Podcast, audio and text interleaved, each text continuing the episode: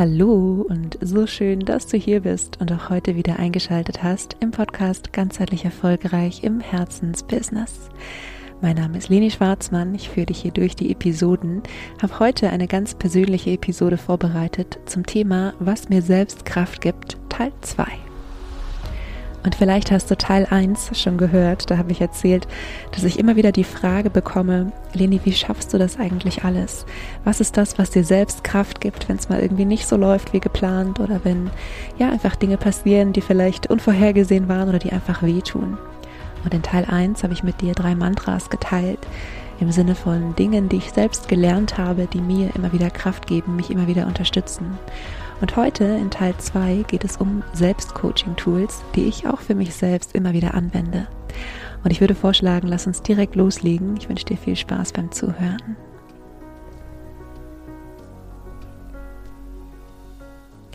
Wenn du Teil 1 noch nicht kennst, dann kannst du natürlich sehr, sehr gerne nach dieser Episode auch nochmal zurückspringen in meinem Podcast.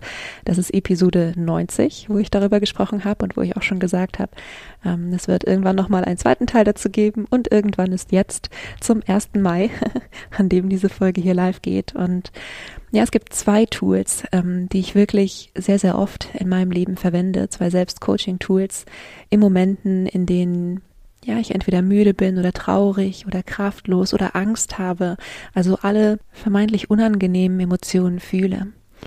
Und das erste Tool, auf das ich eingehen möchte, ist eins, was wirklich, ja, wirklich, wirklich mein Leben verändert hat. Kann es nicht anders sagen. Ich habe es in meiner allerersten Coaching-Ausbildung kennengelernt, aber da hatte ich noch nicht, ähm, ja, noch nicht so die Begeisterung dafür. Da hat es auch nicht so einen großen Raum eingenommen wie in meiner zweiten Coaching-Ausbildung. Und zwar geht es um das innere Team. Und das innere Team ist ein Konzept, was ursprünglich von Friedemann Schulz von Thun ist.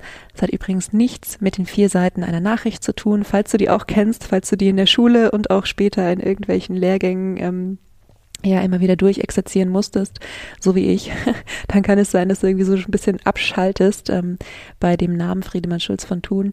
Aber es hat wirklich nichts damit zu tun. Es ist ein eigenständiges Konzept und diese Podcast-Episode wird diesem gesamten Konzept dahinter sicherlich nicht gerecht. Ja, also es gibt so, so viel dazu zu sagen. Also weitaus mehr, als ich jetzt hier ähm, irgendwie vorstellen kann. Deshalb einfach schon mal ähm, der Hinweis, ja, ich gebe jetzt hier einen kurzen Einblick wirklich nur in die Art und Weise, wie ich dieses Tool für mich nutze, denn es ist ja eine sehr persönliche Podcast-Folge hier jetzt auch. Und es gibt da noch weitaus mehr zu entdecken. Man kann sich viele, viele Jahre alleine nur mit dem inneren Team fortbilden, okay? Aber jetzt äh, zurück zu mir, beziehungsweise zu der Art und Weise, wie ich das innere Team für mich nutze und das sogar, ja, ich würde sagen, mindestens einmal in der Woche. Erstmal ähm, geht das innere Team oder gehen wir im inneren Team davon aus, dass wir alle, auch wenn wir jetzt so als eine Persönlichkeit sind oder als eine Person irgendwie erscheinen, unterschiedliche Anteile in uns haben und dass es vor allem auch eine Art innere Führung gibt, die steuert, welchen Anteil von uns wir gerade leben, ja, oder welchem Anteil von uns wir wie viel Raum geben. Und du kannst es dir so ein bisschen vorstellen, wie unterschiedliche Rollen, die du vielleicht auch in deinem Leben kennst. Du bist vielleicht selbstständig und hast eine Rolle als Geschäftsfrau oder Geschäftsmann. Ähm, du bist vielleicht in der Partnerschaft, hast eine Rolle als Partnerin oder Partner. Du bist vielleicht Mutter oder Vater. Du bist äh, Tochter oder Sohn. Schwester oder Bruder, du bist Freund oder Freundin und wahrscheinlich auch noch viel, viel mehr als das. Es geht nur darum, erstmal ein Gefühl für diese unterschiedlichen Anteile zu entwickeln. Und du kannst dir das so vorstellen, dass du vielleicht im beruflichen Kontext als ähm, Unternehmer, Unternehmerin oder auch Mitarbeiterin oder Mitarbeiter anders handelst als in deiner Beziehung. Ja, nehmen wir einfach mal diese Beispiele. Und du hast je nachdem, in welchem Anteil du dich gerade befindest, ja, je nachdem, in welcher Rolle, klingt immer so aufgesetzt, aber ne, du weißt, was ich meine, je nachdem, in welcher Rolle du dich befindest, ähm, eine andere Art und Weise, die Dinge zu betrachten, vielleicht auch andere Ziele. Ja, du hast als die berufliche Version von dir andere Ziele als als die familiäre Version von dir als Beispiel. Und das innere Team zeigt sich häufig in inneren Konflikten, die wir haben, die sich oft wie so Ambivalenzen anfühlen. Das heißt, es kann sein, dass du vielleicht beruflich gerade eine große Chance hast und diese berufliche Version von dir sagt, ja, ja, ja, ich will das unbedingt machen und die familienorientierte Version von dir sagt, aber habe ich dann noch genug Zeit für meine Familie? Habe ich dann noch genug Zeit für mein soziales Leben? Ja, oder was weiß ich, was dir da einfällt. Und das ist jetzt nur ein Beispiel für innere Konflikte und innere gefühlte Ambivalenzen, die du haben kannst und wo du dir selbst mit dem inneren Team mal so ein bisschen auf die Schliche kommen kannst. Denn im inneren Team erinnerst du dich daran, dass du selbst auch eine innere Führung hast und dass du selbst entscheidest, welchem Teil von dir gibst du hier jetzt mehr Raum. Und natürlich ist es kein Entweder-Oder, sondern es ist vielmehr ein in Dialog gehen mit diesen unterschiedlichen Anteilen von dir. Und es kann ganz konkret so aussehen oder wie ich es konkret für mich nutze. Wie gesagt, es ist, ähm, wir sind im Bereich systemisches Coaching. Es ist äh, deutlich, deutlich komplexer, als ich es hier jetzt darstelle, ja. Ähm, weil natürlich an den allermeisten Konflikten auch nicht nur zwei Anteile beteiligt sind. Ja, du kennst vielleicht auch noch ähm, das innere Kind beispielsweise, was für diesen ganzen alten Schmerz auch oft steht, den wir in Form von unbewussten Mustern mit uns herumtragen. Ja, das heißt, kann sein, wenn du jetzt vor einer beruflichen Chance stehst, dass sich nicht nur diese berufliche Version von dir einschaltet und diese Familienversion, sondern beispielsweise auch das innere Kind, das sagt, aber was ist, wenn es schief geht? Was ist, wenn uns niemand mag? Ja, was weiß ich, was für Ängste dann noch hochkommen können. Aber um es mal ganz, ganz ähm, konkret jetzt bei diesem Beispiel zu lassen, was ähm, ich mir dann vorstelle, ist, dass ich wirklich alle diese inneren Anteile mal wie so an einen Tisch setze. Ja, und ich selbst bin erstmal gar nicht in Identifikation mit einem dieser Anteile, sondern ich selbst bin erstmal wie so ein, ja, wie so ein guter Chef, eine gute Chefin, ähm, die einfach erstmal zuhört und was ich dann mache, ist mir einfach wirklich mal anzuhören, was sagt denn diese, dieser beruflich orientierte Anteil von mir? Bei mir persönlich ist es die Visionärin. Also du kannst dir vorstellen, die allermeisten Selbstständigen haben eine sehr, sehr starke innere Visionärin ähm, oder natürlich Visionär. Das ist so dieser Anteil, der ähm, ja einfach wirklich ein Ziel für diese Welt hat, der Ideen hat, diese Welt zu verbessern, der den Wunsch hat, bei mir persönlich auch Menschen zu helfen, Menschen zu unterstützen. Und dann gehe ich wie mit mir selbst, mit diesem, mit dieser beruflichen Version von mir in Dialog, ja, und schau mal, was ist eigentlich das, was du hier wirklich willst und was brauchst du dafür? Und dann kommt vielleicht raus, ich möchte dieses berufliche Projekt unbedingt machen. Das ist eine tolle Chance. Das ist eine Möglichkeit, ähm, ja, nochmal aufzuklären anders ähm, über beispielsweise, ich war jetzt auf einem Charity-Event und ähm, da ist beispielsweise das Thema gewesen Yoga und Krebs. Und es war ähm, eine wunderbare Möglichkeit, auch mal auf einer Bühne zu stehen über dieses Thema aufzuklären. Ja, das ist die berufliche Version von mir. Und dann gibt es vielleicht wirklich noch, nehmen wir einfach mal als Beispiel jetzt noch diesen ängstlichen Anteil, ja, dieses innere Kind, dieser Teil, der vielleicht so ein bisschen auch ein Thema damit hat, auf einer Bühne zu stehen, bewertet zu werden, ähm, der vielleicht auch Angst hat, was falsch zu machen, sich zu blamieren. Und dieser Teil, der so ein bisschen, ich kann schon äh, spüren, wenn ich jetzt darüber rede, dass der wie so ein bisschen zurückgezogen ist und so ein bisschen sich so denkt, oh, muss das wirklich sein? Müssen wir uns jetzt echt hier hinstellen und präsentieren und ja, irgendwie so den ganzen Tag auf der Couch sitzen, ist ja auch ganz nett, ne? Muss man sich nicht irgendwie, muss man nichts leisten, kann man auch nichts falsch machen macht man sich nicht angreifbar. Es war äh, so, dass ich bei diesem Event auch auf der Bühne Yoga unterrichtet habe. Ich habe tatsächlich zum ersten Mal auf der Bühne Yoga unterrichtet. Ich habe schon häufiger mal auf Bühnen gestanden, aber das ist zum einen eine ganze Weile her und ich habe da entweder gesungen oder gesprochen, aber nicht mich irgendwie noch bewegt in diesem Sinne. Und natürlich kenne ich die Situation, vor Kursen zu stehen und Yoga zu unterrichten, aber das ist einfach was ganz anderes als ein öffentliches Charity-Event. Und das sind alles so Einwände, die dieser ähm, ja verletzliche Anteil von mir gebracht hat, also mein inneres Kind. Und was ich dann mache oder, oder ähm, gemacht habe in diesem Moment, ist wirklich mich wieder in diese Position der inneren Führung gebracht, dieser inneren Chefin, die sich einfach mal alle Stimmen anhört. Ja, also wie gesagt, da können sehr, sehr viele innere Anteile beteiligt sein. Einfach nur, damit du ein Gefühl dafür bekommst, worum es hier eigentlich gerade geht. Lass ich es jetzt mal bei den beiden die innere Visionärin, die das unbedingt machen will, das innere Kind, das so ein bisschen Angst davor hat. Und habe dann auch mein inneres Kind gefragt, ähm, okay, was denkst du eigentlich erstmal über diese Sache? Ja, also bevor wir zu den ganzen Ängsten und so kommen, was denkst du über dieses Charity-Event an und für sich? Und mein inneres Kind fand es schon auch ganz cool. Ja, war auch so ein bisschen stolz, in Anführungszeichen, auf diese ältere Version von mir, die diese Möglichkeit bekommen hat, vor Menschen einfach auch über das Thema zu sprechen. Und gleichzeitig war da eben auch diese Angst. Und dann bin ich in Dialog gegangen mit diesem ja kindlichen Anteil von mir und habe gefragt, okay, und was brauchst du? Ja, was ähm, würde dir helfen, diese Angst zu überwinden und auch wirklich mit ganzem Herzen hinter diesem Projekt zu stehen? Und was dieser Anteil von mir beispielsweise gebraucht hat, war vor allem erstmal dieses Gefühl, gesehen zu werden, ja, nicht übergangen zu werden. Und dann auch dieses ganz klare Versprechen von mir als innere Führung, dass ihm nichts passieren wird. Ja, dass ich mich um mein inneres Kind sozusagen kümmern werde. Und dass ich die Erwachsene bin und Lösungen finden werde. Und dass beispielsweise eine Angst von, von, meinem inneren Kind war, dass niemand zuhören wird, dass niemand zuhören wird und dass niemand mitmachen wird, weil mein inneres Kind das gewöhnt ist, missverstanden zu sein und einfach nicht gehört zu werden. Und was ich meinem inneren Kind dann gesagt habe in diesem Dialog ist, es ist egal, wie viele Menschen uns zuhören oder wie viele Menschen mitmachen. Du bist von ganzem Herzen von mir selbst geliebt.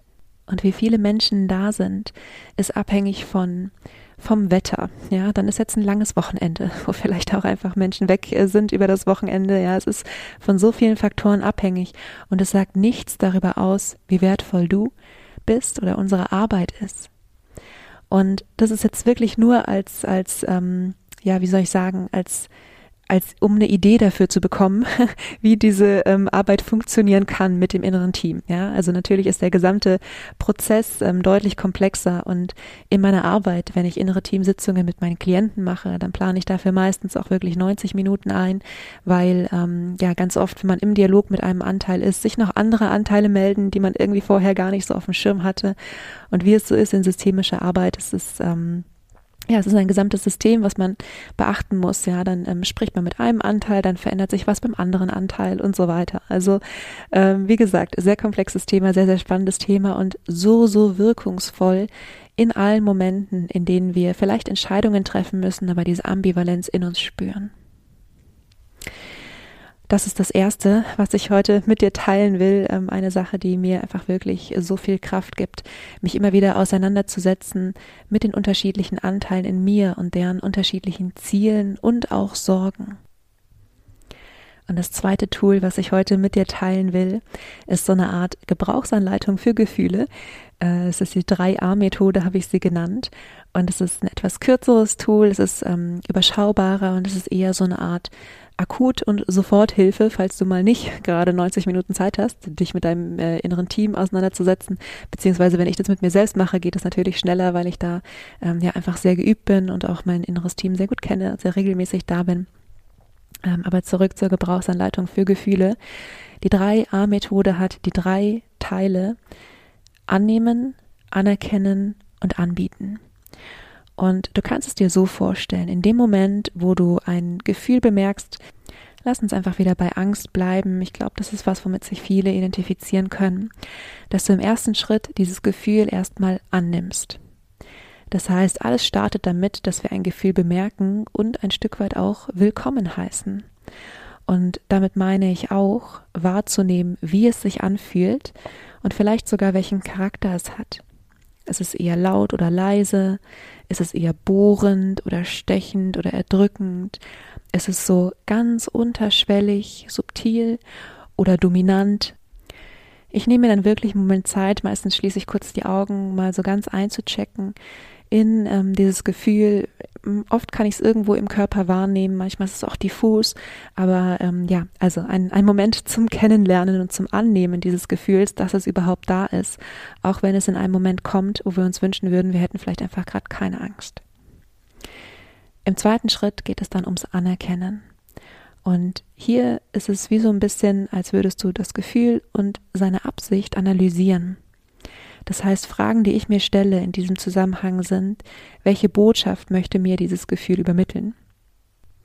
Was hat es ausgelöst und mit welchem Gedanken oder Handeln ist es verbunden? Und was ist der Nutzen davon, in diesem Gefühl zu bleiben, auch wenn es ein unangenehmes Gefühl ist, es hat immer einen Nutzen. Und in Bezug auf Angst kann es zum Beispiel sein, dass es uns daran erinnern möchte, einen guten Job zu machen. Ja, also wenn wir wieder bei diesem Beispiel sind, berufliches Projekt, wo wir so ein bisschen Bammel vorhaben, dann welche Botschaft hat dieser Bammel? ja, und äh, das ist vielleicht die Erinnerung daran, dass wir wirklich gewissenhaft einen guten Job machen wollen. Es ist vielleicht die Erinnerung an die Verantwortung, die wir auch haben, wenn wir beispielsweise mit Menschen arbeiten. Das ist also der zweite Schritt, mal anzuerkennen, warum dieses Gefühl gerade da ist und welche Absicht es hat. Und im dritten Schritt geht es ums Anbieten. Das heißt, ich überlege mir dann, welches Angebot kann ich diesem Gefühl machen? Was könnte es für den Moment besänftigen? Wie ist es mir vielleicht auch in der Vergangenheit schon einmal gelungen, mit diesem Gefühl umzugehen? Oder manchmal hilft auch die Frage, wie würdest du in zwei Jahren über das Gefühl denken? Ja, also welche Botschaft aus der Zukunft kannst du dir selbst hier schicken?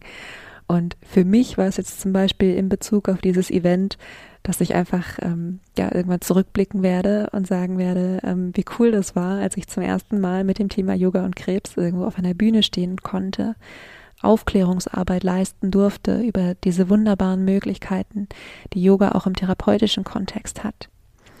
Und was ich dem Gefühl der Angst in diesem Moment angeboten habe oder was ich persönlich mache das relativ häufig, also bei mir, ich gehe da mal einen Schritt zurück, kannst du es dir so vorstellen, bei mir ist es auch so, dass Gefühle manchmal kommen in einem Moment, wo ich sie gerade nicht haben kann, weil ich beispielsweise einfach gleich einen Termin habe, wo ich jemand anderem emotional den Rahmen halten muss oder vor einer Gruppe stehe und Yoga unterrichte oder einfach gerade ja keine Zeit habe, mich damit mir selbst ähm, auf diese Art und Weise zu befassen, wie ich es im ersten Teil in Bezug auf das innere Team erläutert habe.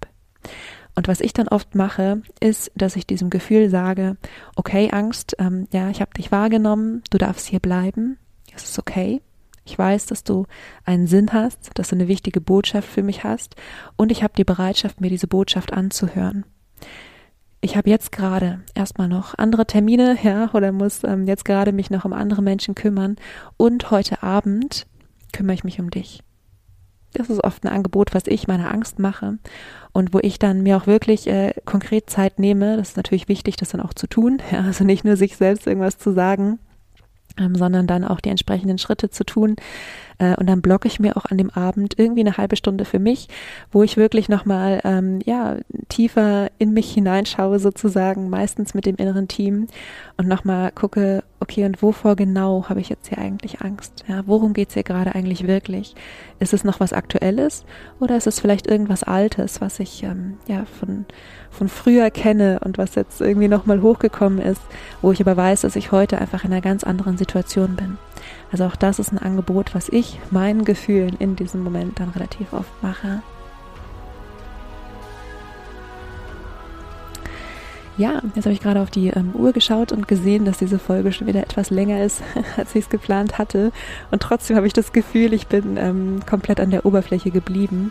Aber du weißt ja, ähm, wie das ist, wenn du das Gefühl hast, du hast auch oft mit Ambivalenzen zu tun oder du möchtest vielleicht für deinen eigenen Umgang mit Emotionen und Gefühlen ähm, ja einfach noch mal einen Blick von außen bekommen oder Methoden auch für dich bekommen.